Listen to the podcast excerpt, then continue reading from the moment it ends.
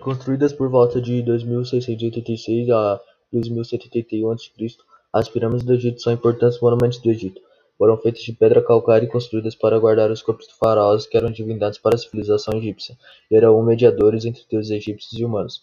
O lugar é grande e espaçoso, tem em média 174 metros de altura e 230 de largura, equivalente a 5 campos de futebol.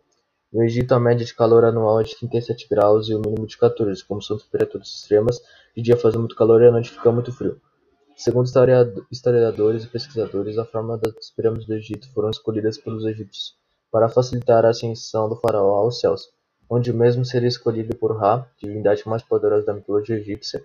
A pirâmide de Djoser apresenta seis degraus de pedra que somam 62 metros de altura. Dentro das pirâmides tem um cômodo retangular com paredes e um teto plano. Apenas um túnel que é estreito que leva para os sarcófagos, um poço e uma galeria. Para chegar na câmara, passa por um túnel com teto de duas águas que leva para a câmara onde fica o faraó.